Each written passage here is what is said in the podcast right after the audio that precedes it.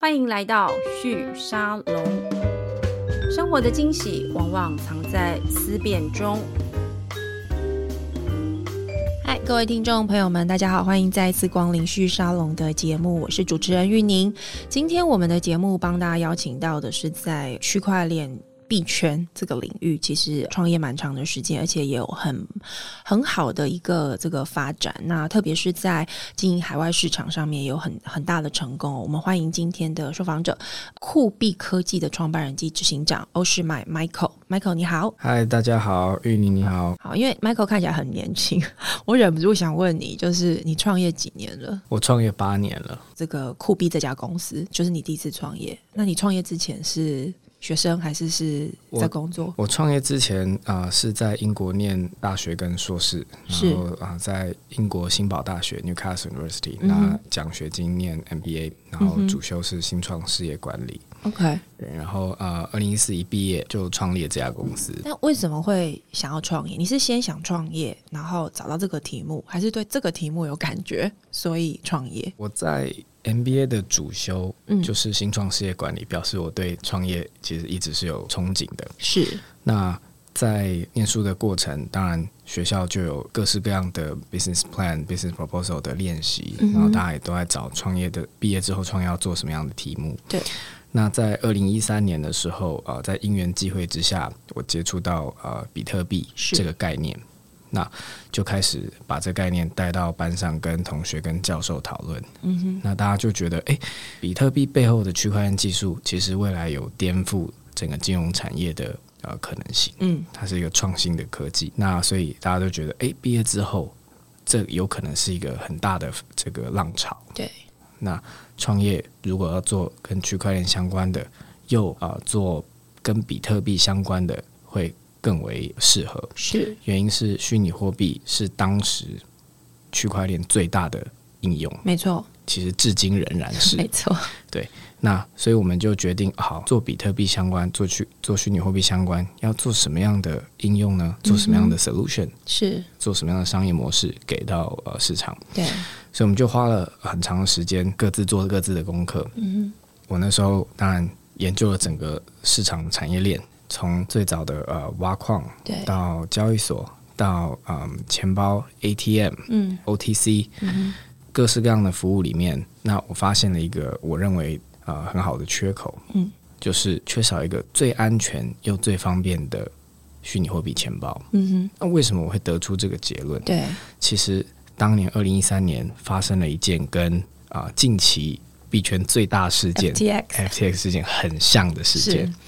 二零一三年发生叫做 Mongox 的骇客事件，嗯，MT 点 GOX，嗯是当时全世界最大的虚拟货币交易所，没错，占了百分之八九十的呃全世界交易量，对，甚至比最近的 FTX 占比还高。对他那个时候应该算是我们说压倒性的一个独占者吧，对不对？没错，嗯、当时发生的事情就是这么垄断性的一个交易所，居然被骇客。攻击到倒掉，然后所有用户的虚拟货币在里面的钱都拿不出来。嗯哼，这件事情让用户也好，或者是让我作为当时的研究的人也好，就觉得，哎，虚拟货币区块链不就是强调去中心化？对，嗯不需要信任第三方，为什么又变成一个没错被一个中心化的机构，结果把所有的用户的资产全部啊、呃、弄不见了呢？嗯哼，那后来我就在研究。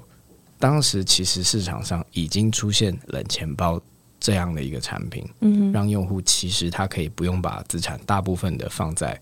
交易所上面，嗯，但是为什么大部分的用户没有选择用？用那得出的访问很多用户的结论是，很多人其实有买哦，OK，当时很多人其实有买过冷钱包，但是大部分后来决定不用。为什么？为什么呢？对啊就是因为太难用了，流程它的 user experience 并不完善，对不对？对，因为呃那时候年代比现在早很很多嘛，嗯二零一三年，所以当时的冷钱包的设计是呃非常不方便使用的使用者体验。对，那装置本身又大，然后嗯又必须连接着电脑来使用，对，然后又电脑上装一堆软体。哎、我还没看过那个时代冷钱包有多大。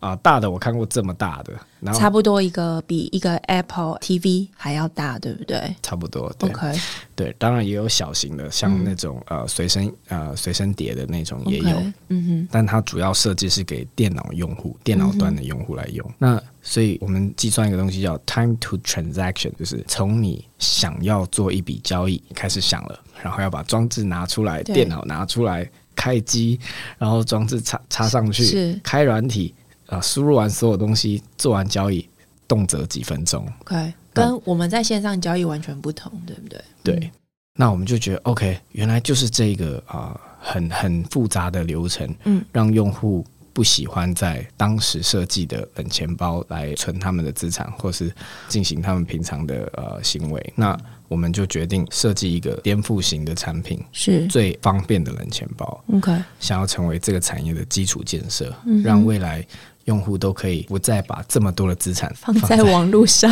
放在网络上，受到对第三方的这种风险。我我稍微科普一下，如果我有讲错，再麻烦 Michael 帮我补充一下。所所谓的冷冷钱包跟热钱包，大家想象，如果我听我们节目的呃朋友有不了解，就你没有办法想象到底什么意思，你就这样简单想，就是冷钱包基本上就是你的虚拟货币就放在你手上。 这样子，那它没有连到网络上，所以呢，如果今天有个交易所被害了，因为你钱没放在他那里嘛，所以你的钱基本上不会被偷走。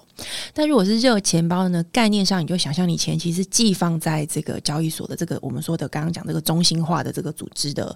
你就讲它的系统里头去的。所以一旦它的系统被害了，你的钱可能就跟着一起被偷走了，你再也救不回来。对，所以这是热钱包跟冷钱包的一个一个差异。那刚刚这个 Michael 讲的这个事件本身，其实它会有这么大的冲击，包含这次 FTX 也是一样，就是。因为你的钱就放在那儿， 你碰不到它，你没有把它带在你身上，所以你很难去防堵它。但是从冷钱包的技术来看，其实这件事情是可以被避免的，只是它技术比较麻烦，或者是说它的流程比较复杂。冷钱包，嗯，顾名思义，就是将你的虚拟货币私钥存在一个离线的装置上面，是所以。大部分的冷钱包在操作上面跟热钱包最大的差别是，它会有一个硬体装置。是那这硬体装置的呃形态，就是各家冷钱包的差异性。啊，OK，有人做的比较大，有人做的比较小，对那有人做的比较呃坚固，有人做的比较可能啊、呃柔软，是，那有人做的比较方便用，有人做的比较复杂一点，嗯所以你可以把它想象成你在好像买买笔记型电脑。 ，OK，对有人有人买苹果，是那有人买微软，有是人买各式各样有人的，买 Air，有 人买这种最大型的 对电竞等级的这样子之类的，这样大小的差异，嗯，对，就是各各每个人有自己呃喜好的方式。嗯那我们做的 Cool Wallet 啊、呃就是一个跟信用卡一模一样大小、长宽、厚度都一样的装置，一片这样，对对不对那我现在拿出来，好，给我们主到持人时候看在这个节目的照片的时候，就再给大家看一下。好，对，那像我现在拿出来，它看起来虽然跟信用卡一样大、一样薄，那但是它有一个荧幕来嗯对看。我如果按一下按钮，嗯它会显示不同的币种、余额。哼那，OK，在做交易的时候，甚至荧幕会显示你正在交易的币种、跟正在 OK 呃发送的金额、跟要发去的指定地址。这是你自己的卡对不对？对所以我都看得到你的 资产嘞。啊、这是 对 demo 用的。是啊对，OK，所以这个是你们的从一三年那个时候，你开始去发想你们要提供的冷钱包的样式的时候，就就希望是这个样子。对，我们当时就希望是这个样子，但嗯是从一四年公司创立之后到第一代 Cool Wallet 上线是二零一六年第三、第四季了，嗯所以也花了两年多研发。然后第一代的 Cool Wallet 只支援比特币单一币种，是所以我们在上线之后发现，哇，我们设计的产品即将被淘汰 了，因为一六年底开始发现有越来越多的币非常种多币种跑出出来，现狗狗币啊，对，以太币啊等等的。对对，对，那这这其实是啊、呃就尴尬的地方，嗯因为我们一三一四年的这么早期出来创业的这种币圈的人，都会觉得比特币才是王道，其他的我们统称为山寨币。嗯哼，嗯当时是这样认为，对 对。结果后来这些当时的山寨币都成为了主流币，嗯，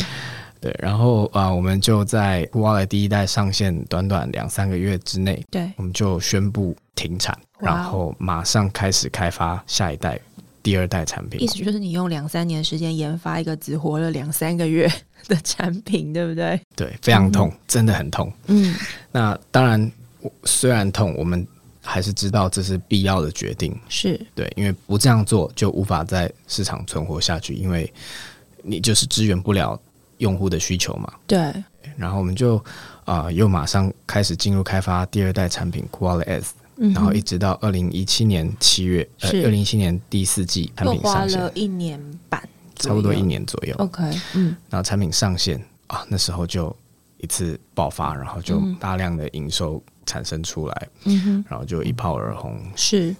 我我刚刚有在节目前面也稍微先问一下 Michael，就是说这个冷钱包它的这个使用者比例，在整个我们说币圈里面有在玩这个虚拟货币的人的比例大概到多少嘛？那刚刚 Michael 是有快速给我们一个简单的数字，在百分之五到百分之十左右。如果从市占来看，你还是会觉得这是一个偏低的使用者。虽然冷钱包它我们刚刚讲的这样子的一个好处，可是它的用户的整个比例来看还是偏少。你会跟我们聊一聊为什么会这样子？首先，因为冷钱包的使用门槛，嗯，在操作上绝对是比大部分的热钱包稍微复杂一点点。嗯，好，所以对于首次进入这个产业的任何用户，他第一个接触到的通常都会是热钱包对，因为，它就是打开网络就可以了。对，对就免费下载一个是啊、呃这个 Apple Store 的任何一个免费的软体钱包，是或者是到交易所上开一个免费的账户，对，这是他最快的入门方式。嗯哼，那通常就是用户等他在啊、呃虚拟世界里面累积的资产到达，好比说五千块、对，一万块美金以上，对也就是当他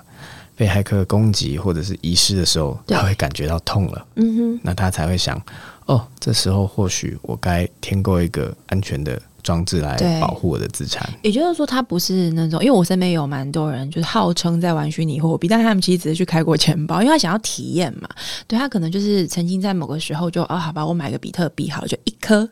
这个不是现在也不少了。 对，就是可能有有过这样的经验的人其实是蛮多的，但是真的有进去这个虚拟货币市场，真的进出蛮多的人其实没有到那么多。然后我在听你刚刚讲，其实冷钱包它关键是保护它的资产，再来就是说它的操作上也许没有那么的方便，所以的确是相对比较重度使用者，而且资产比较多的人，他会在这个事情上面比较关注。那我也蛮好奇，就像这样子一张卡，因为你的你们的钱包看起来像是一张卡片嘛。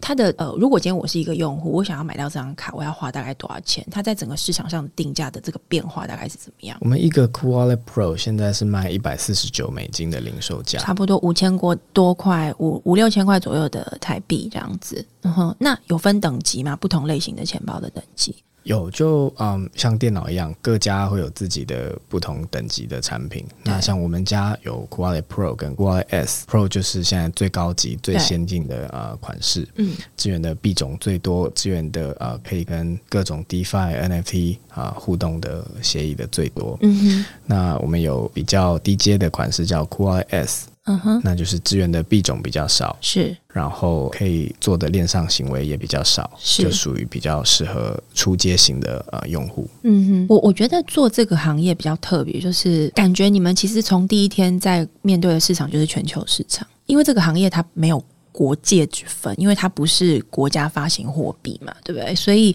呃，它从第一天它面对的这个全球市场跟全球用户，它就会有一个沟通上面跟你怎么样去瞄准市场的这件事情的一个功课或者是挑战，必须要解决。那我觉得你们家我会觉得蛮令我呃好奇的，就是说你们一四年创立，其实算早期投入呃的这个公司之一，但你活下来，因为我们知道这路上其实很多很多人都想要投入这个领域去经营，但是都呃失败的案例其实是非常多的。但你们算很早，但也活下来，而且其实蛮成功的。就我手上的资料，你们现在是全球前三大冷钱包制造商的其中一个，也就是说是前三大了。再来就是说，你们跟这个合作的交易所其实也很多，我看起来是有三十多家以上的交易所有合作。这样子的一个发展，在营运上面就不只是我们刚刚在谈的，你去研发产品而已，还包含在市场的推动上面、营运的规划上面，也要有一些一定的思维。可不可以就这一面跟我们聊一聊，过去这几年是怎么打出这些里程碑的？那当然，创业的过程就是嗯不断的发现挑战，然后对解决它。嗯，那在产品已经相趋成熟之后，嗯那就是去想怎么样让市场更多的人见到它。对，所以我们会不断的去找有什么异业结盟的机会。那异业结盟的机会就是区块链这个产业有非常多不同的服务提供商，对，像冷钱包是一种，对，交易所也是，ATM 啊、OTC 等等等等，都是不同的有它自己客群的啊、呃一个主体。对，那这些主体有些跟我们是互补，嗯哼，就是他你们在供应链的前后关系嘛，对不对？对，嗯好比说交易所，它一定有用户会对需要冷钱包，对它一定有用户会把币提出来放一放，然后可能要交易的时候再放回交易所。对，所以我们在几年来就跟啊、呃各式各样的交易所就有建立这种合作关系。嗯，他的交易所看过我们的产品，觉得好用、够安全，对，那、客户服务的品质也算不错，嗯所以他就相较于其他品牌啊、呃信任我们的产品，哼，嗯把我们的产品介绍给他们的用户。哼，OK。所以就跟我们会推出，好比说联名卡， OK，像币安、像台湾的 MyCoin、是币托，就会跟我们推出他们的品牌印在我们的卡片背面是的这种联名钱包。 OK，我看一下你这张卡上面，这张现在是没有的，对不对？就是你们自己的品牌而已。对我拿的是官方原版的， OK，嗯哼，所以所谓联名，就是我现在看到这个卡片上，大家有点想象就是信用卡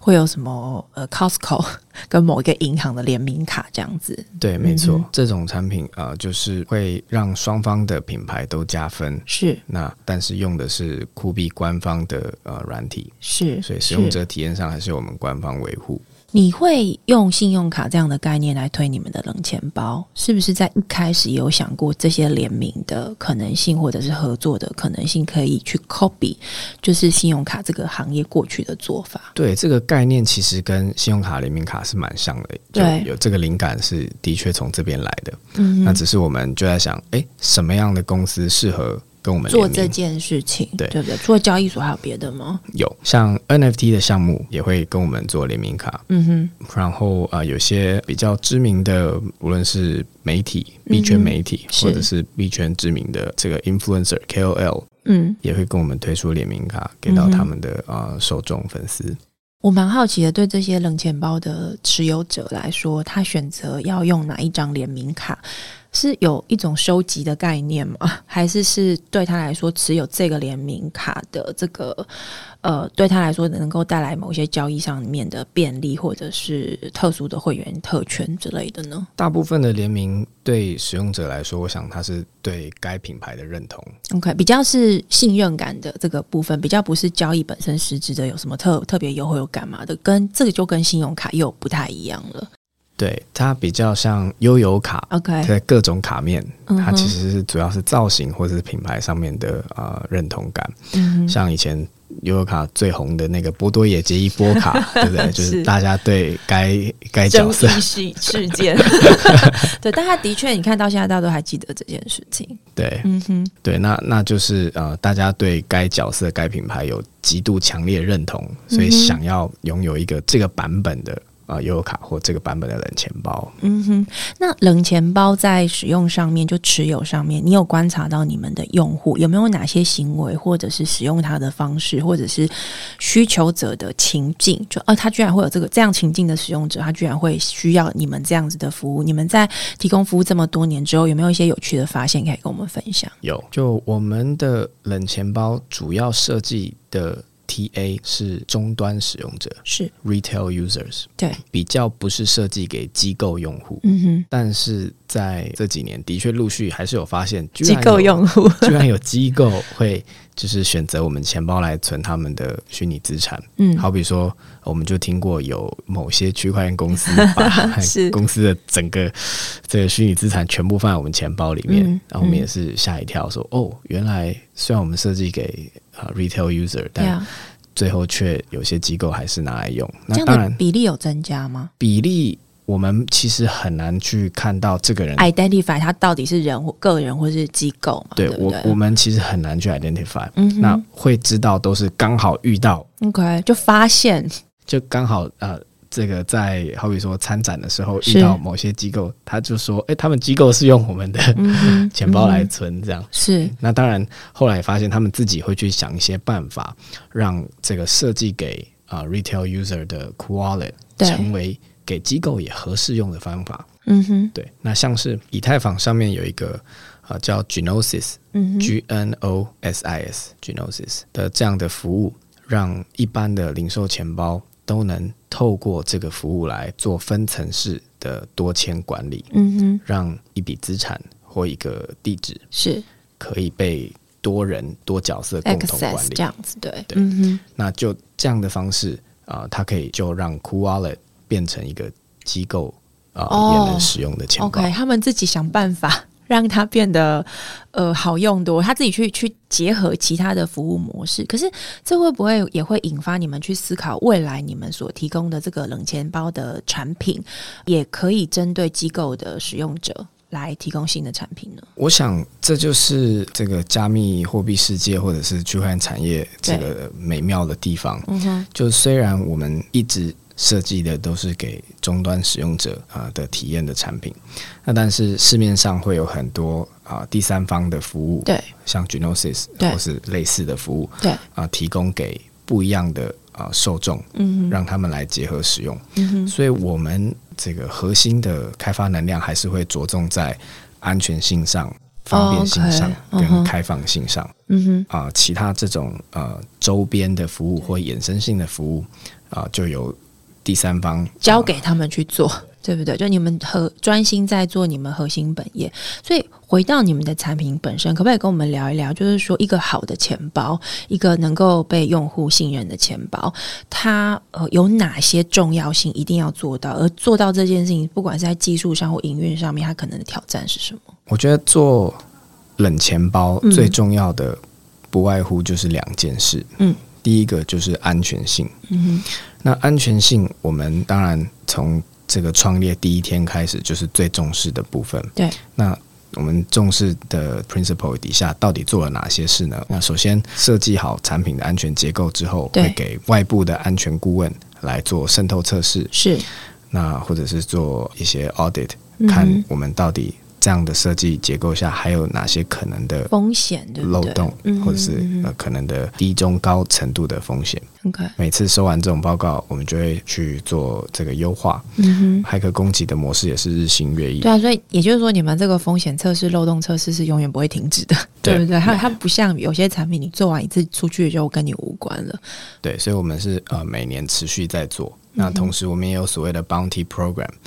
就是嗯，当市场上有人主动发现我们的呃、可能小问题或是嗯对各种 bug 的时候，他也可以主动来跟我们领取奖励，嗯然后啊、告诉我们诶哪里可能有小问题，对，那我们去评估了这个问题的层级之后，再给他奖金。那当然，越严重的问题奖金越高。嗯就是很多软体公司都是这样子做的。嗯对、对。然后安全性之外，再来啊、呃就是方便性。是，那方便定义就比较广泛没了。错，什么样叫方便呢？对，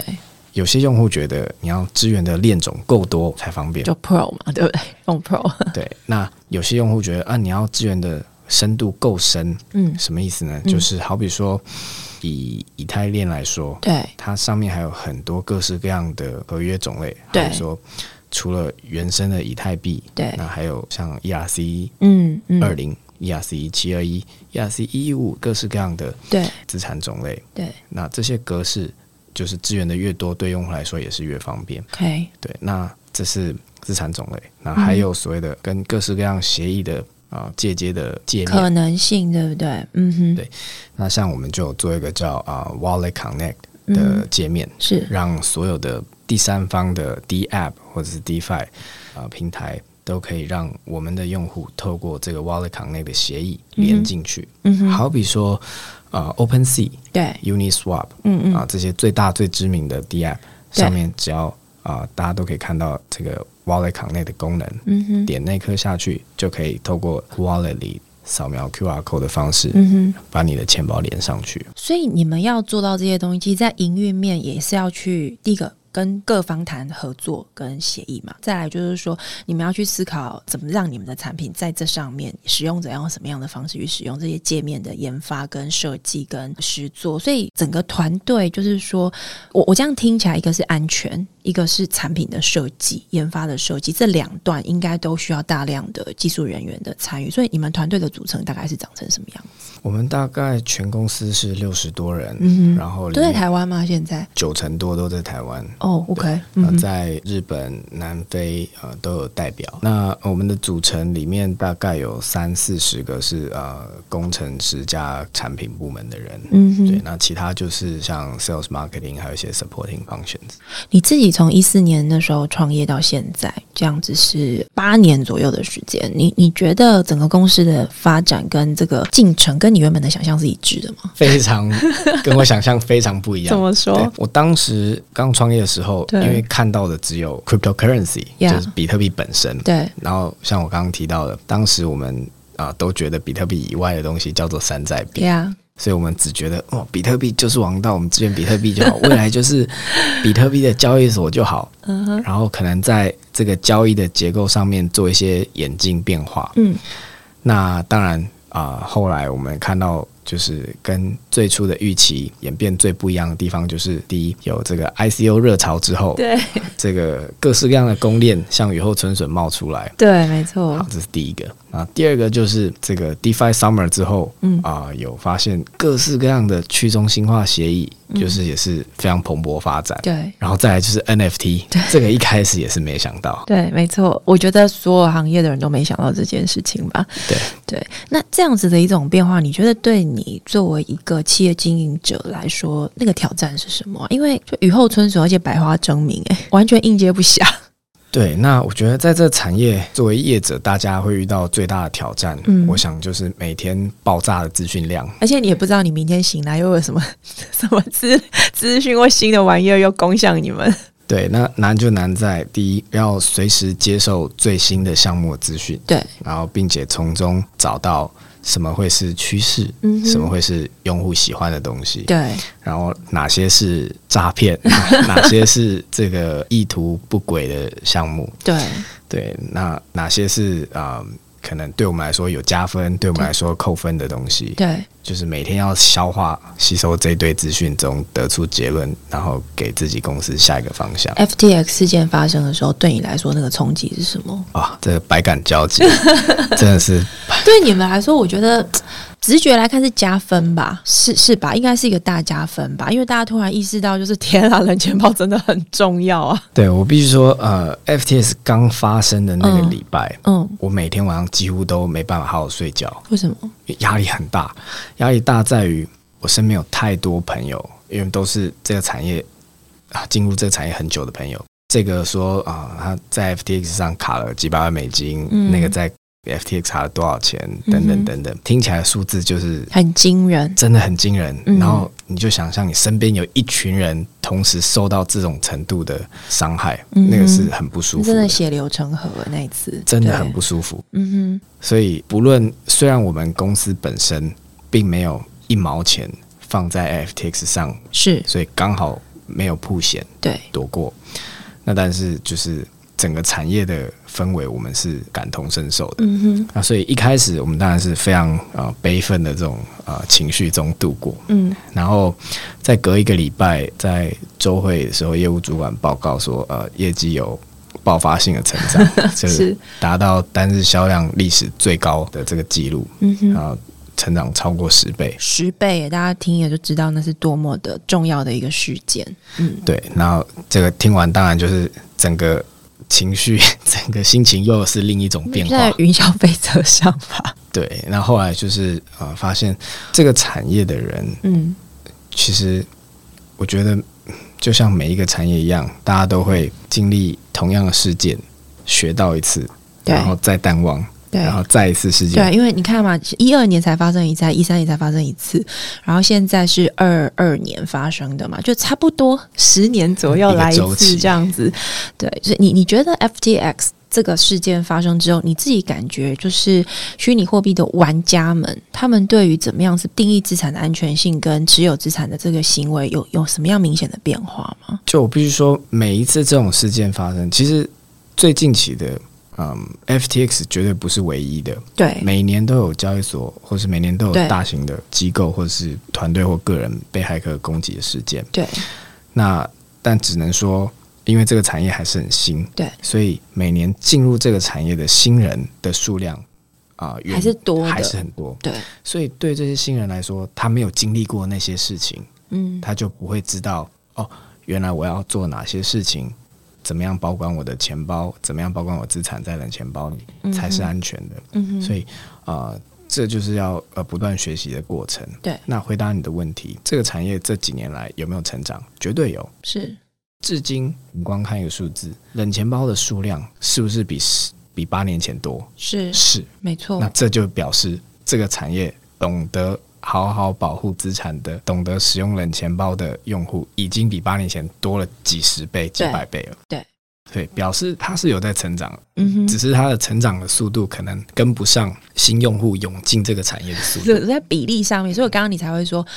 呃，五趴十趴其实也不少，因为你的母数其实是非常非常快速的在成长当中的。那我想这个事情也意思也意味着一个东西，就是说，呃，虚拟货币的这个市场它的发展其实还在一个非常早期的阶段哦。那我有看就是说，你们公司呃，其实也在日本这边拿到了投资。那我我觉得这个对于台湾这边出发的这样子的一个虚拟货币的新创团队来说，我觉得是一个蛮重要的一个里程碑。可不可以跟我们聊一聊，你们为什么会想要去日本市场募资？那日本这边作为你们的一个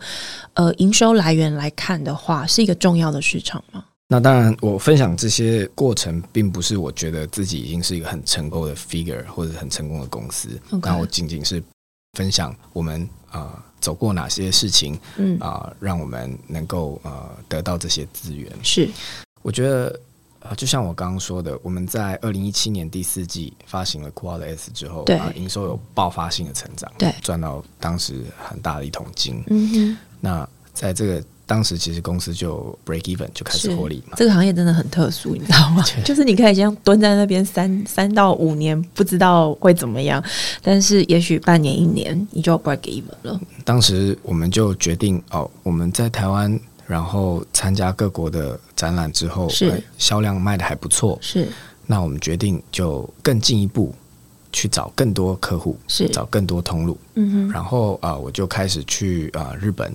啊、呃做 road show 参展，对，然后啊、呃就有朋友帮我安排了啊、呃见了这个 SBI 嗯，的这个集团，是，然后我们打算是去卖产品嗯，给他。为什么是选择卖给卖产品给他？是因为它是一个很大的金控公司，是他们投资了非常多的虚拟货币公司，嗯哼，那我们就觉得哦，所以它对我们来说有点像一个呃粽子头，对，我卖给他，他就可以卖给他投资的所有公司，他投资的所有公司就可以再卖给他们所有用户。对，而且因为他可能会最在意这些资产有没有被好好保护，因为他是主要投资者嘛，这听起来非常合理。对，听起来就是这个逻辑。嗯对所以其实我当时并没有想到要去募资这件事情，我只是觉得、哦，我就是去卖产品，嗯是然后它是一个好的对象， 是就这样。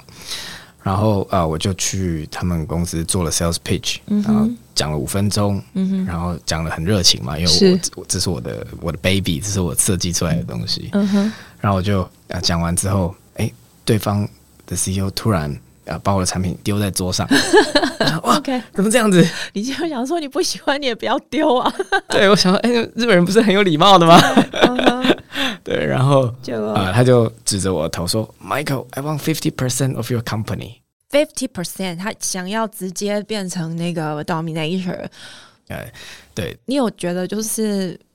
你疯了吗 之类的吗？你当时的心情，当时心情当然是非常错愕，因为嗯我想说，哦，我是来卖产品的，我对不是来卖公司的。嗯嗯，那怎么怎么我给你一个产品 sales pitch，最后得到这个结对论？对，因为我我刚刚没有在做募资 pitch 啊， 对啊，奇怪了。对，然后那反正啊、那就是我们对话的开头。是那后来当然我就跟他说，呃，我我其实是来卖产品的。那你刚刚提出的这个东西，我会回去啊、跟我们几个 partner、几个股东讨论一下，那再给大家一个回馈。就在这样一来一往的过程中，对方一直保持非常快速、非常积极的态度，嗯，来回复我们。嗯，那最后就在第一次会议的之后，大概一个多月内是，就签完合约，然后就付款。那他真的拿到百分之五十的这个，哇没有这么高，没有这么没有这么高。但他会是一个重要股东，对吗？在角色上面，对我们觉得它是一个嗯，算相对重要的战略资源，是是因为第一，我们本来就是台湾小新创，是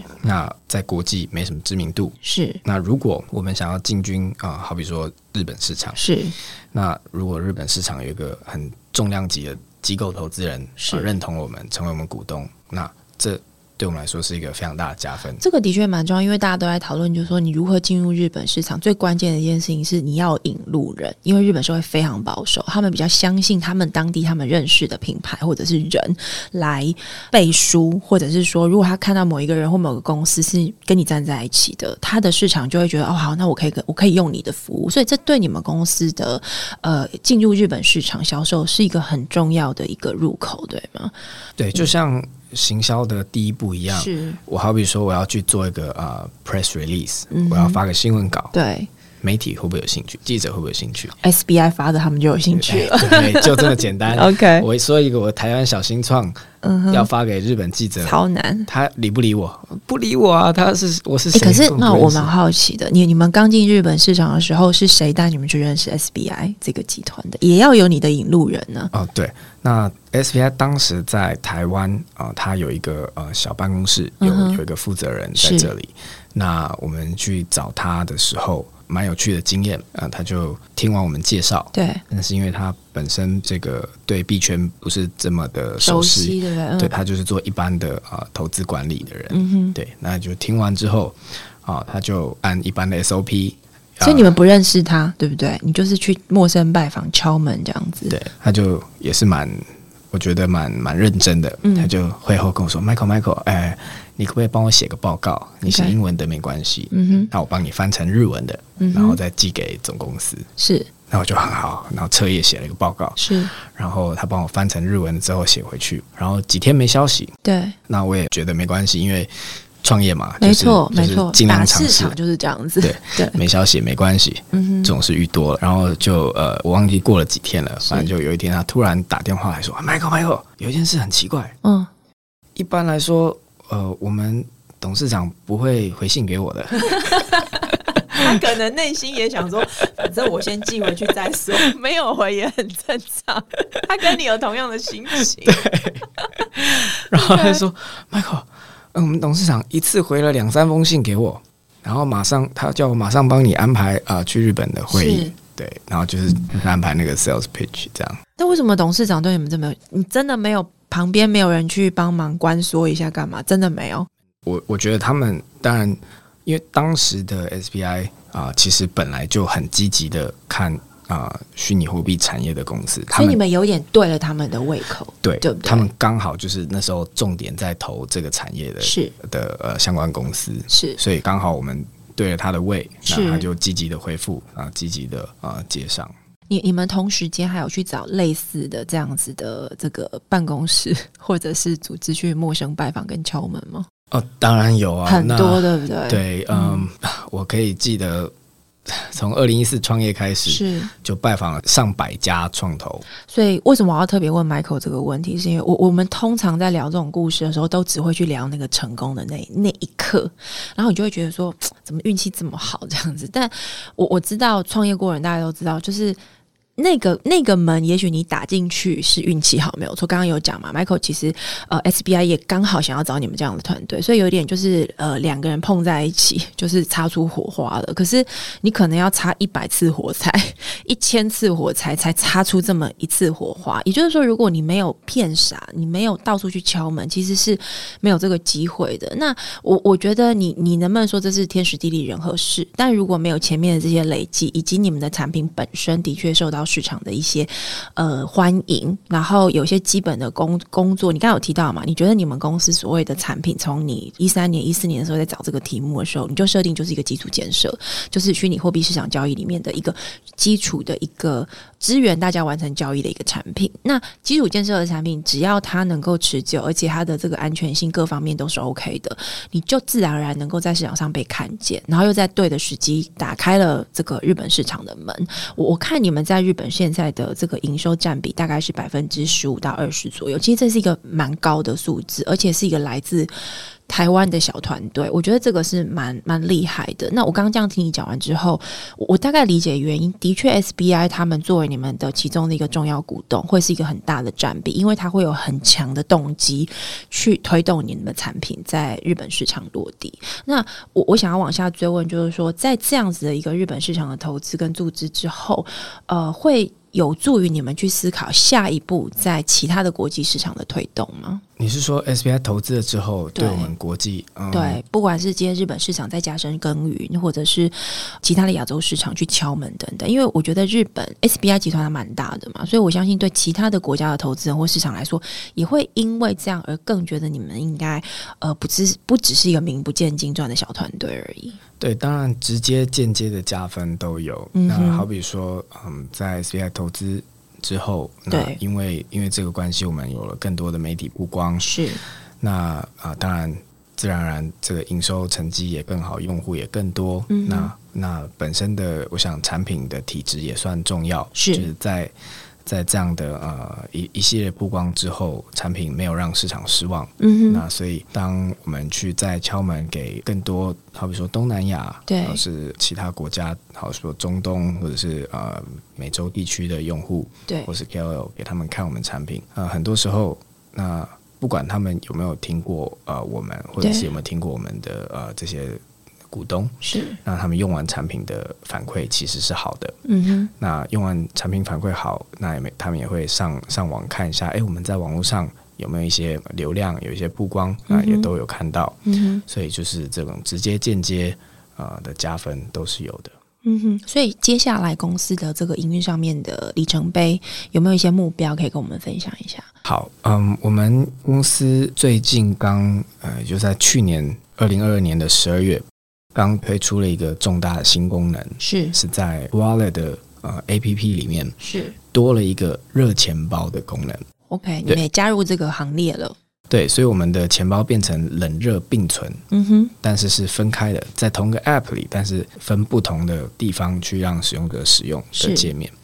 那原因是我们发现，对于很多刚入门的小白，对用户、新手用户，他还是需要一个零成本、免费入手对的，因为方毕式。竟要这张卡片也要花个五六千块台币，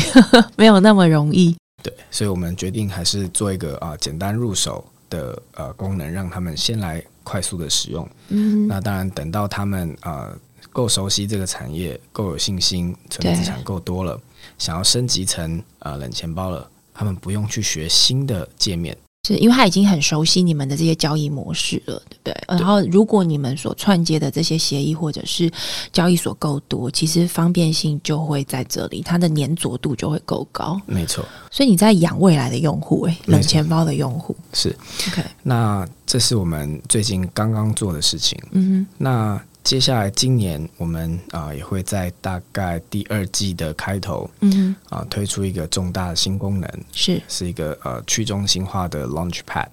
OK，它是一个可以允许第三方的发币项目嗯哼，在呃 Wallet 里的去中心化的 Launchpad 里直接啊、呃发行它的新的代币。嗯哼，那 Wallet 里面的用户有兴趣的就可以就来可以参与这可以啊样来子。参与认购。你们也在创造一个新的交易的可能，或者是这个币的交易的应用模式，我我听起来比较像是像是这样子。然后某个程度，其实你也在跟这一群呃虚拟货币的使用者们去探讨它未来还可以怎么样发展。而且如果是做到，就是说可以在上面做一些发币的话，意思就是说，其实可以 join 进来的人就更多了。而且我在想，很多机构可能也会有兴趣参与这样子的一个一个市场。对我，我最后问一个问题，我哦就很物理性的，听起来有点笨，但我觉得我们有些听众听到现在一定是非常好奇，如果这张卡片弄丢了怎么办？所有的人钱包嗯通常都有所谓的助记词，是助记词就是你在第一次启用这个钱包的时候，对需要抄写下来由十二到二十四组英文字或者是数数字对所组成的助记词。 ，OK，嗯那这个助记词的功能，哼就是在当你钱包遗失、对损坏的时候，对，你再买一个新的钱包来，把助记词一模一样的输入回去，你就会得到你原原本的一钱模一包样的钱包。那 OK 其实这个助记词背后